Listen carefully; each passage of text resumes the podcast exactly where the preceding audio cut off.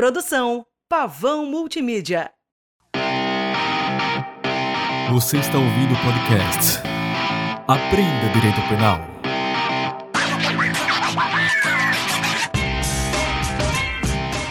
Bom dia, boa tarde, boa noite, amigos do direito. Está começando mais um episódio do Aprenda Direito Penal. Hoje continuaremos a temática do episódio anterior, que é quanto à casuística do princípio da insignificância.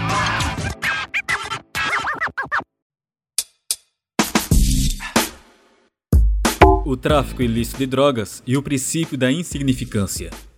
Antes de seguirmos com esse ponto, quero lembrar-vos do episódio anterior, pois a lógica aqui se repete. No caso da posse de droga para consumo pessoal, o Supremo Tribunal de Justiça entendeu que não cabe o princípio da insignificância, pois a norma penal garante que, ao se realizar esta conduta, já há uma efetiva lesão ao bem jurídico.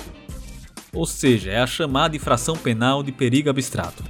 Por essa forma é irrelevante a quantidade de droga apreendida e logo não cabe a tese da bagatela própria. Beleza?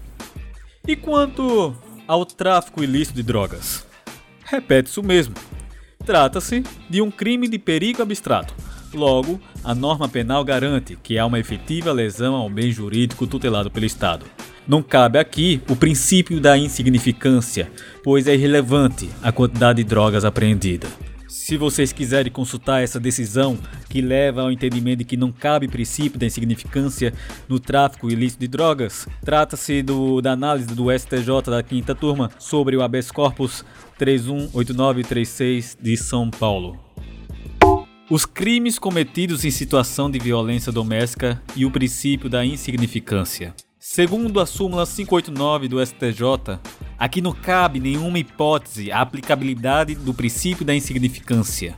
Vou abrir aqui os parênteses. Súmula 589 do STJ. Não se aplica o princípio da insignificância nos crimes ou contravenções praticados contra a mulher no âmbito doméstico.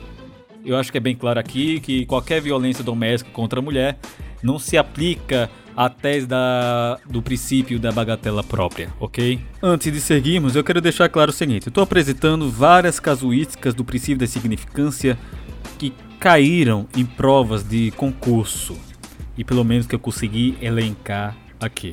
Por isso que alguns são bem rápidos, outros têm uma explicação mais aprofundada. Levemente aprofundada, o que é aprofundada realmente não temos tempo bastante para isso. Mas serve para adentrar na mente de vocês caso caia. O próximo são os crimes ambientais, quanto ao princípio da insignificância, obviamente. Aqui sim se aplica o princípio, porém, veja bem, deve sempre levar em conta o caso em concreto. Depende do caso em concreto. Para você saber se cabe ou não o princípio da insignificância nos crimes ambientais, deve-se levar em consideração o caso em concreto o furto qualificado e o princípio da insignificância. Em geral, os tribunais superiores não aplicam a insignificância quando apresenta alguma das qualificadoras que tornam consideravelmente mais grave o crime de furto. No entanto, deve-se se levar sempre em conta o seguinte: Depende do caso em concreto. Tem havido certa mitigação dessa jurisprudência de que não cabe o princípio da significância no furto qualificado, com base na análise das circunstâncias que norteiam o caso concreto. Ou seja, meus amigos, grande parte das decisões não considera o princípio da significância nos casos de furto qualificado. Porém, devemos sempre levar em conta, em primeiro lugar, as circunstâncias do caso em concreto. Os crimes contra a administração pública e o princípio da insignificância. Aqui temos mais um caso, uma casuística baseada em súmula. Súmula 599 do STJ.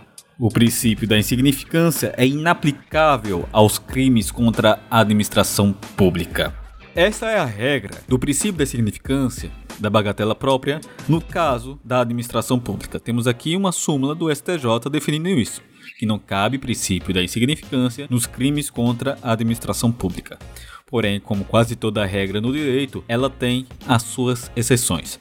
Logo, quando perguntarem, essa súmula do STJ, que proíbe o princípio da insignificância nos crimes contra a administração pública, é válido para todos os crimes da administração pública? A resposta é que não, Por exemplo, temos a exceção do crime de descaminho. Ao analisarmos as exceções, percebemos que não cabe a insignificância nos crimes contra a administração pública funcionais. Crimes funcionais não cabe o princípio da bagatela própria. Os crimes contra a administração pública, como descaminho, pode sim caber princípio da insignificância. Vamos ver a seguir. O crime de descaminho e o princípio, mais uma vez, né, da insignificância. Antes de prosseguirmos na análise se cabe ou não este princípio da bagatela própria nesse tipo penal, eu gostaria de ler para vocês o crime de descaminho tal como está escrito na norma penal. No Código Penal, no capítulo referente aos crimes praticados por particular contra a administração em geral, temos o seguinte: Descaminho Artigo 334 do Código Penal. Iludir, no todo ou em parte, o pagamento de direito ou imposto devido pela entrada, pela saída ou pelo consumo de mercadoria. Pena: reclusão de 1 a 4 anos.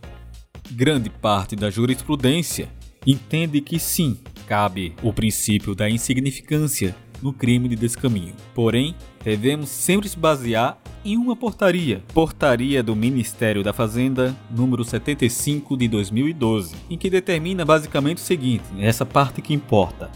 Não se deve ajuizar a execução fiscal de débitos com a Fazenda Nacional cujo valor consolidado seja igual ou inferior a 20 mil reais. Ou seja, meus amigos, eu vou dar um exemplo aqui. Imagine que eu seja suspeito do crime desse caminho e que falte pagamento com erário um valor de mais ou menos R$ 7.500.